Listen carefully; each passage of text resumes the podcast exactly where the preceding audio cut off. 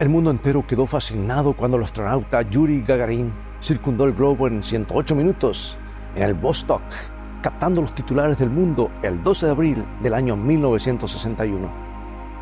Y el mundo aún estaba sorprendido por el impacto de ese gran salto gigante en la tecnología espacial cuando los astronautas Neil Armstrong y Buzz Aldrin caminaron sobre la Luna el 20 de julio de 1969. Nuestro mundo no volvería jamás a ser el mismo. Algunas personas se sintieron un poco atemorizadas por esta invasión del espacio exterior. Otros estaban eufóricos. Un hombre dijo, ¿no sería maravilloso si los astronautas descubrieran un planeta fértil, habitable y hermoso en algún lugar del espacio donde la humanidad pudiera escapar de todos los problemas que tenemos en esta tierra? ¿No sería grandioso? ¿No sería hermoso escapar de la contaminación, el crimen, la enfermedad, los virus, la tristeza y las penas que tenemos aquí en la tierra? Oh, sí, eso sería maravilloso, aunque no fuera más que una vacación bien larga. Bien, ¿qué te parecerían unas vacaciones durante mil años en un lugar como ese? ¿Imposible? Toma tu Biblia, pues hoy la usaremos extensamente y acompáñame a un viaje formidable.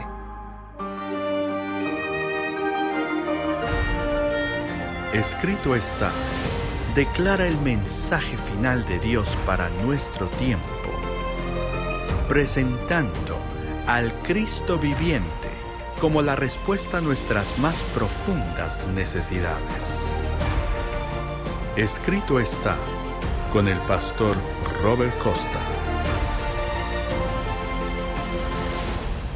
Quizás no lo sabes, pero la Biblia habla acerca de una vacación que durará justamente mil años. Apocalipsis 20, 1 y 2.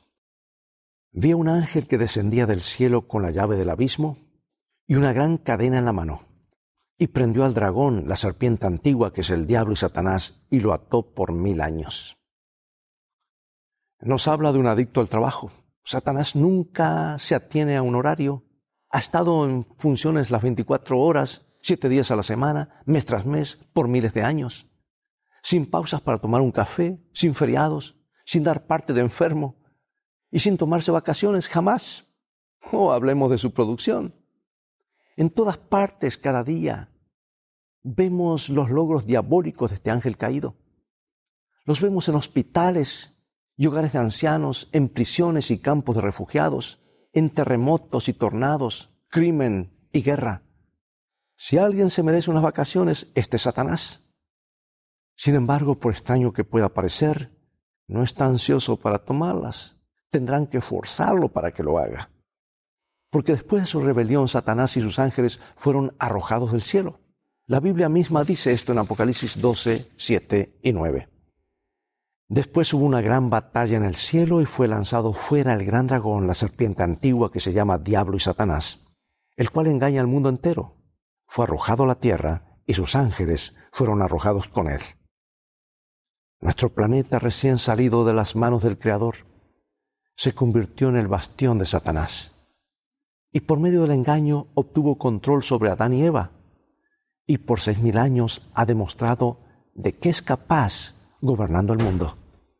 La Tierra se ha vuelto un teatro para el universo, ilustrando lo que sucede cuando se ignoran los mandatos de Dios, cuando el hombre elige hacer lo suyo, vivir a su manera. Cristo vino y murió en el Calvario para pagar el rescate por este planeta secuestrado y liberar a sus habitantes del control de Satanás. La crucifixión de Cristo demostró al universo cuán lejos podría ir ese ángel siniestro en sus esfuerzos por destruir a Dios y a su reino. Pero cuando Cristo regresó al cielo, con la victoria sobre la muerte y el pecado, Satanás supo que su tiempo se estaba cortando. Es por eso que Pedro amonestó a la humanidad, lo que dice en su primera carta, capítulo 5, versículo 8, Sed sobrios y velad, porque vuestro adversario el diablo, como león rugiente, anda alrededor buscando a quien devorar.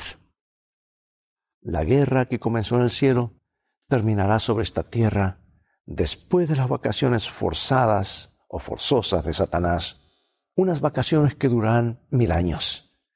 A este periodo de tiempo solemos llamarlo el milenio, término que se deriva de dos palabras latinas, mili y anum, que significan mil años. Pero puede que tú te preguntes, ¿cuándo comenzará el milenio o las vacaciones de Satanás? ¿Podemos saberlo? Sí podemos. Veamos los eventos que rodean a la segunda venida de Cristo. Pablo describe esa venida en 1 Tesalonicenses capítulo 4. Porque el Señor mismo con voz de mando, con voz de arcángel y con trompeta de Dios, descenderá del cielo, y los muertos en Cristo resucitarán primero. Ahora nota lo que dice Jesús en San Juan 5, versículos 28 y 29. No os maravilléis de esto porque vendrá hora cuando todos los que están en los sepulcros oirán su voz. Y los que hicieron lo bueno saldrán a resurrección de vida, mas los que hicieron lo malo a resurrección de condenación. Dos resurrecciones generales. Resurrección de vida para los que han obrado correctamente, resurrección de condenación para los que hayan hecho mal. Y al estudiar la Biblia descubrimos que una resurrección tendrá lugar al comienzo de los mil años y la otra será al final de ese tiempo, al final del milenio.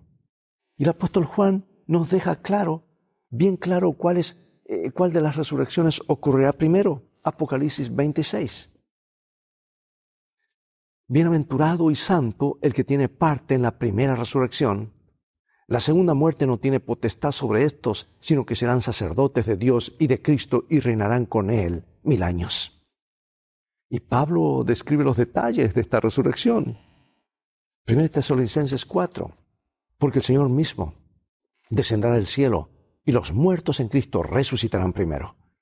Luego nosotros los que vivimos, los que hayamos quedado, seremos arrebatados juntamente con ellos, juntamente, ¿verdad? con ellos en las nubes para recibir al Señor en el aire y así estaremos siempre con el Señor. En ese momento los salvos serán transformados. La Biblia dice en 1 Corintios 15, 51 al 53 esta hermosa promesa. Todos seremos transformados en un momento, en un abrir y cerrar de ojos, a la final trompeta, porque se tocará la trompeta y los muertos serán resucitados incorruptibles y nosotros seremos transformados porque es necesario que esto corruptible se vista de incorrupción y esto mortal se vista de inmortalidad. Los justos tendrán cuerpos perfectos y no volverán a estar sujetos a la enfermedad o a la muerte. Parece demasiado bueno para ser cierto.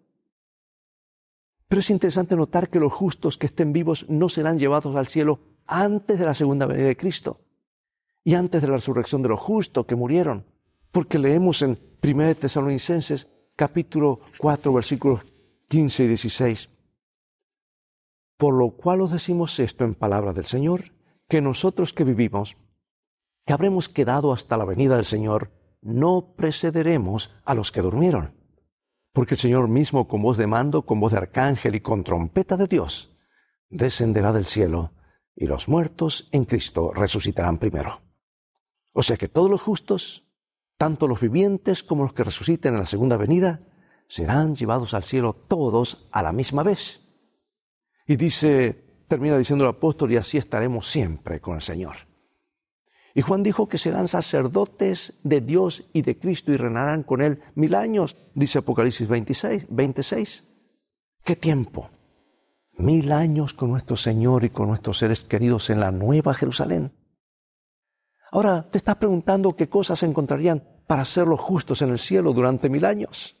Bueno, San Juan nos da una visión de esto y está en Apocalipsis, el penúltimo capítulo, capítulo 20, versículo 4.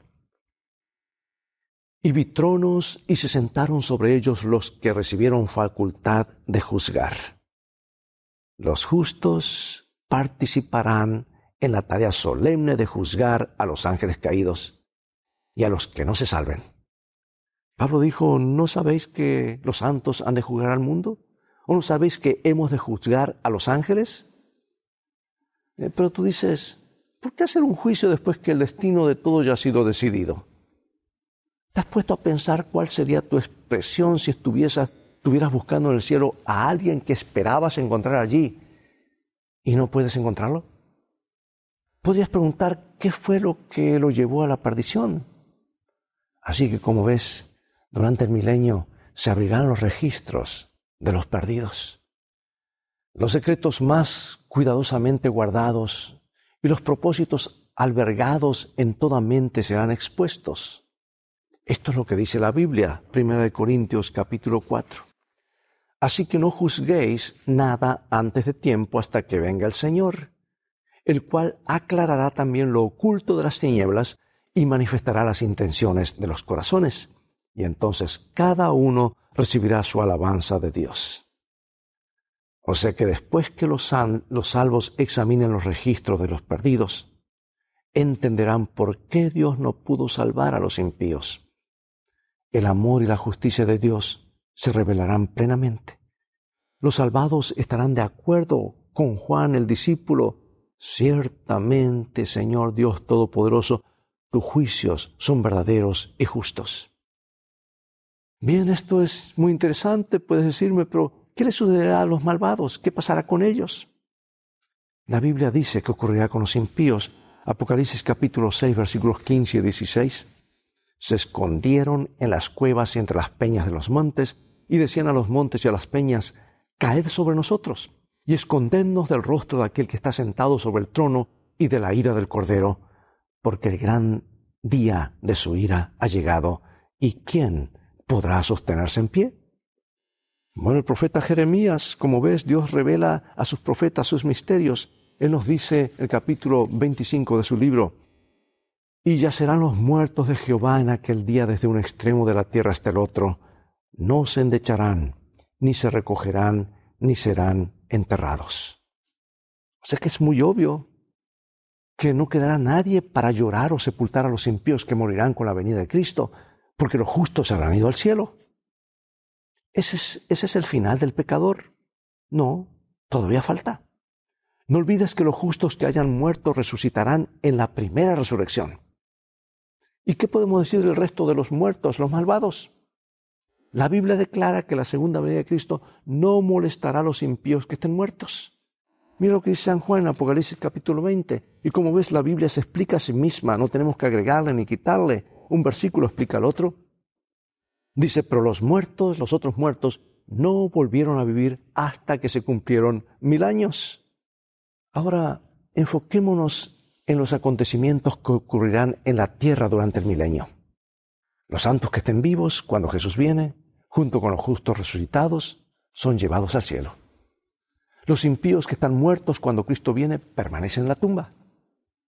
Los impíos son heridos por la gloria de la venida de Cristo. Y el profeta Jeremías describe la tierra en ese entonces. Mira cómo quedará la tierra cuando Jesús venga.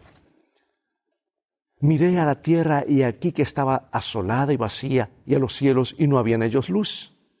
Miré a los montes y aquí que temblaban y todos los collados fueron destruidos. Miré y no había hombre y todas las aves del cielo se habían ido. Miré aquí el campo fértil era un desierto y todas sus ciudades eran asoladas delante de Jehová, delante del ardor de su ira. ¡Qué calamidad! ¡Qué desolación! La desolación y la destrucción de la tierra en ese momento serán inimaginables. Mira lo que dice San Juan, a quien Jesús mismo le reveló lo que ha de ocurrir en Apocalipsis 20, 1 y 2. Juan dice, vi un ángel que descendía del cielo con la llave del abismo y una gran cadena en la mano, y prendió al dragón, la serpiente antigua, que es el diablo y Satanás, y lo ató por mil años. Esta es una visión simbólica. El abismo describe la tierra en su condición caótica, las la palabra griega que se traduce abismo es abusos o abisos.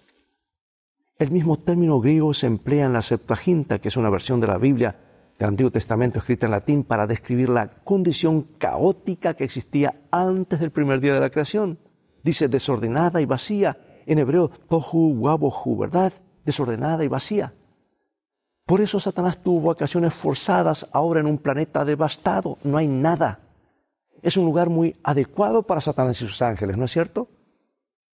¿Y qué mejor simbolismo podía usar Dios para describir la condición de Satanás durante ese periodo que cadenas o ataduras? Piensa un instante. Los justos están en el cielo, los impíos están muertos, todos se han ido, aquí todo está en ruinas. Es evidente que la gran cadena con la que es apresado Satanás es una cadena de circunstancias. No hay nadie a quien engañar, no hay vidas para torcer o destruir. Satanás ya no tiene acceso a los seres humanos. Usamos la misma figura de lenguaje en la actualidad. Si queremos hacer algo, pero las circunstancias no nos, no lo permiten, decimos, tengo las manos atadas. Bueno, lo mismo sucede con Satanás.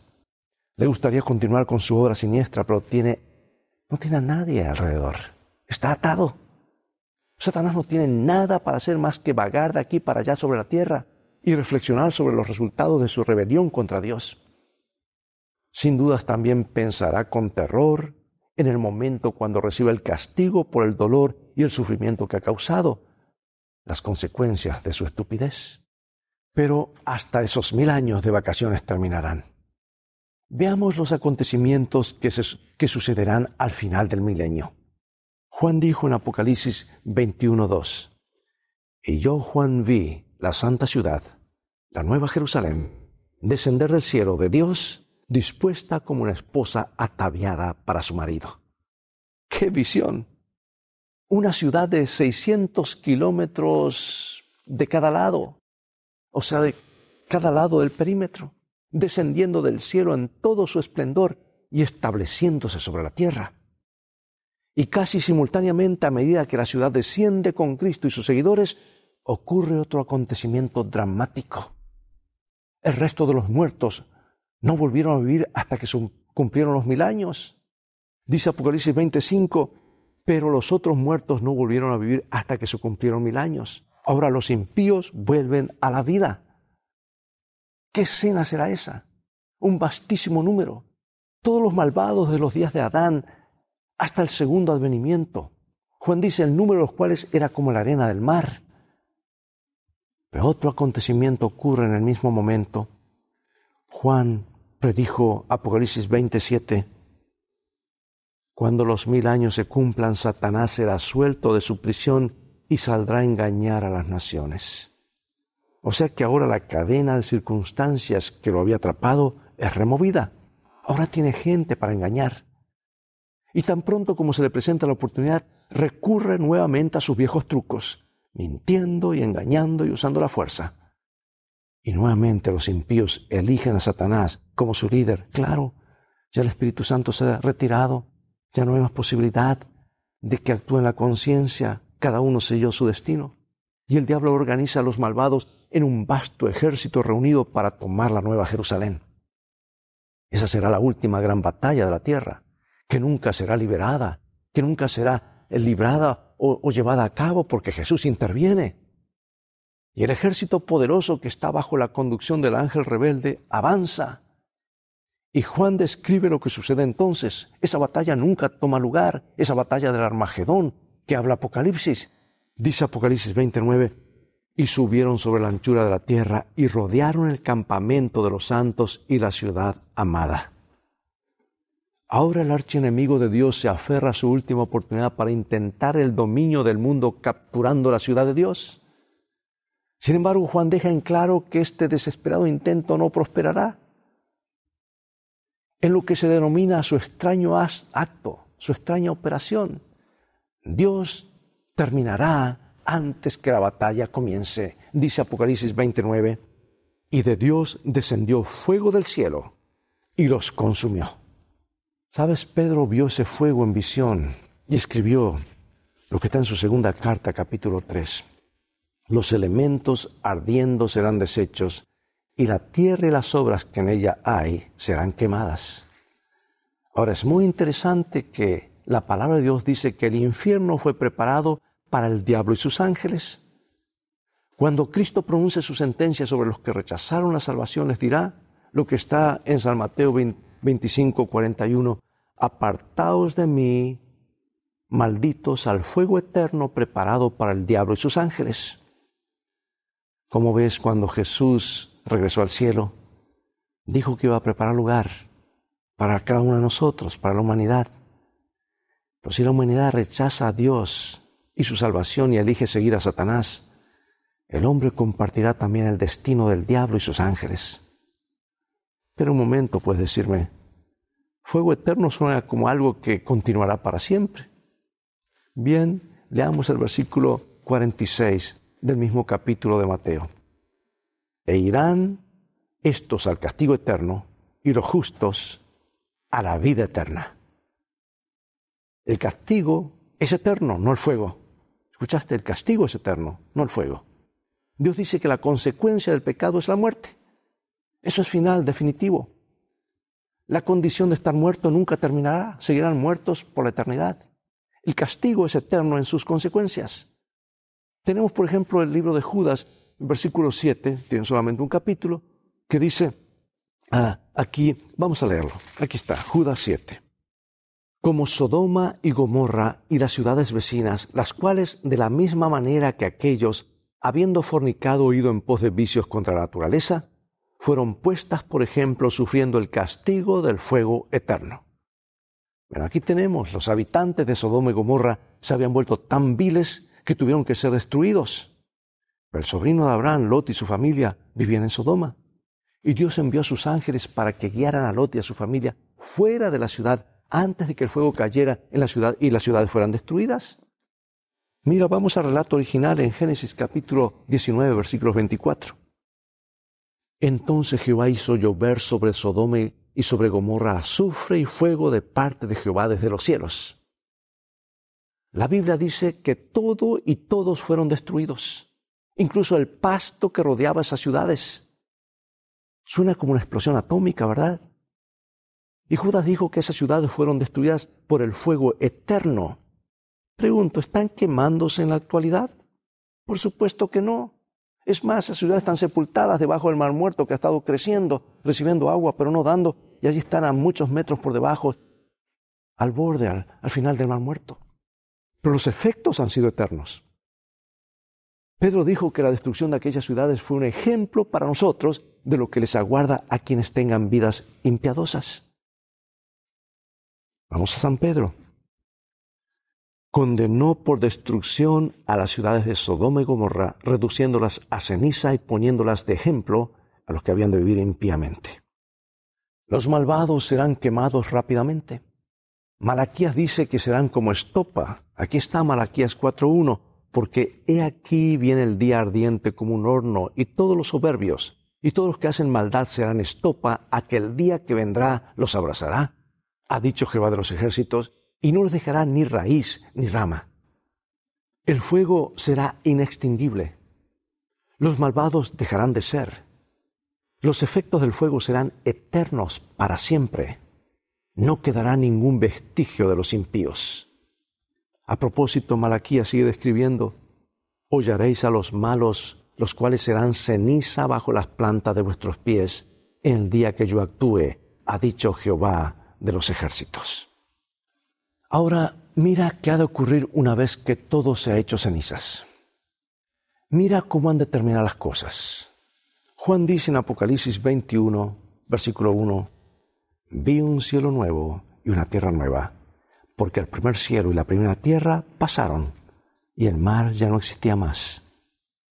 O sea que de las cenizas, del mundo carbonizado y purificado de los avatares mortales del pecado, Dios recreará un mundo nuevo. Dios le dio a Isaías una descripción de la tierra nueva. Isaías 65, 17. Porque he aquí que yo crearé nuevos cielos y nueva tierra, y de lo primero no habrá más memoria, ni más vendrá el pensamiento. ¡Qué eternidad gloriosa nos promete Dios a cada uno de nosotros! Ese es tu destino, ese es mi destino. No permitas que el diablo te robe más y te roba el derecho de estar allí con Jesús para siempre. La mente humana no puede comprender la gloria y la belleza del paraíso que Dios está preparando para los que le aman tanto que, que no solo anhelan, anhelan seguirlo, anhelan vivir con Él para siempre.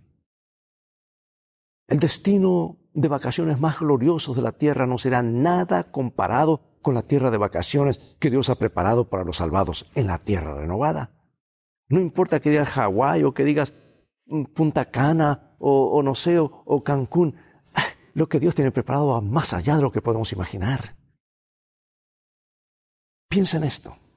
Los impíos hubieran podido disfrutar de todo eso. Pero la etiqueta indicaba un precio demasiado alto. No estaban dispuestos a elegir a Cristo como su Salvador y Señor. Cambiaron la vida eterna en el paraíso por el placer del pecado por una sola estación Qué intercambio más torpe. Perder tanto por tan poco. Como dijo Jesús, ¿qué aprovechará el hombre si ganara todo el mundo y perdiera su alma? ¿O qué recompensa dará el hombre por su alma? Independientemente del precio, mi amigo y amiga, la vida eterna en la nueva y hermosa tierra de Dios valdrá absolutamente la pena. Sí lo valdrá. Acompáñame en oración. Padre nuestro que estás en los cielos, gracias porque nos muestras un glorioso futuro y cómo has, han determinado las cosas para los hijos de Dios.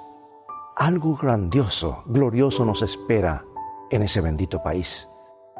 Pronto el paréntesis del pecado y sufrimiento se cerrará para siempre y retomaremos la eternidad nuevamente. Desde ya queremos hacer nuestra reservación para estas maravillosas vacaciones, pero sabemos que eso será solamente el comienzo. Pero lo que más anhelamos es ver a Jesús y estar con Él para siempre, pues todo lo debemos a Él, que estuvo dispuesto a darlo todo para que nosotros recibamos todo.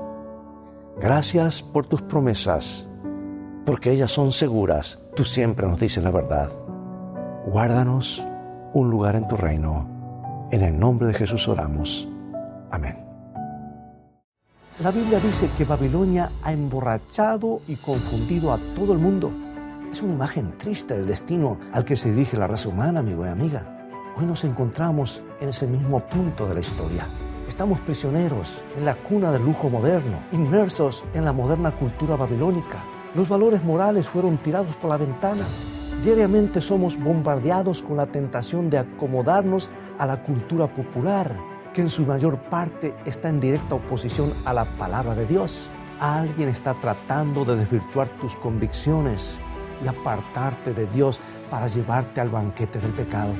Pero si perseveras aferrándote a Jesús, con todas tus fuerzas podrás rechazar la mesa del banquete y vivir la vida sin remordimientos. Cuando tomas partido por Dios, nunca estás solo. Su promesa es que nunca se olvidará de ti, ni te abandonará. Bien amigos, llegó el momento de despedirnos. Te invito a continuar estudiando los mensajes de esperanza de la Biblia y a sintonizar otro programa más de Escrito está.